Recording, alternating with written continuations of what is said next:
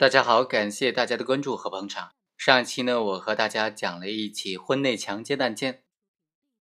在离婚诉讼期间，丈夫强行和妻子发生性关系，那个案件呢，法院最终判决是成立强奸罪的。今天我向大家再讲一个婚内强奸案件，这个案件的基本思路和上一个案件呢是有所差别的，但最终结果是相同的，也认定婚内强奸行为构成强奸罪。好，我们来看看这个案件。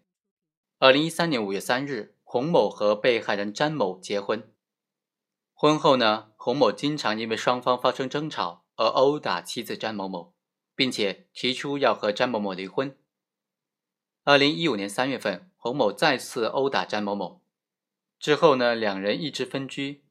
詹某多次提出和洪某离婚，洪某都不同意。二零一五年十二月二十八日。洪某以同意办理离婚手续为由，将他的妻子詹某某诱骗到某民政局的门口，之后呢，强行的将詹某某带到宾馆，强行与詹某某发生性关系。詹某某事后就报警了，说她老公强奸。法院经过审理认为，婚姻关系仅仅是性行为取得合法性的前提条件，性交的合意才是性行为具备合法性的真正的基础。夫妻之间。只有取得了性交的合意，才能够使得性交行为具备合法性。洪某和被害人虽然为夫妻，但是双方因为矛盾都提出了离婚。特别是被害人遭到被告人多次家暴之后，离开了被告人，长期和被告人分居生活，并且多次提出离婚。夫妻之间感情已经完全破裂。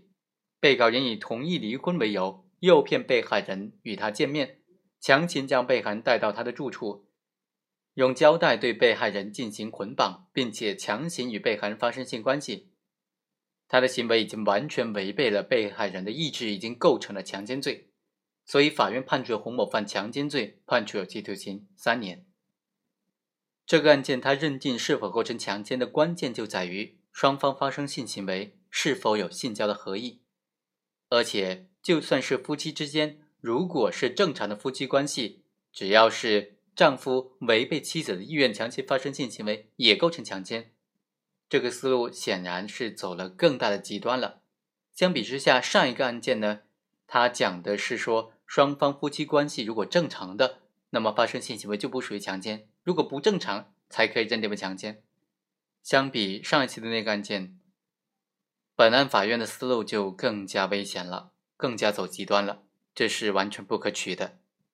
当然，这只是我个人的观点，大家还可以继续深入的思考。好，我们下期再会。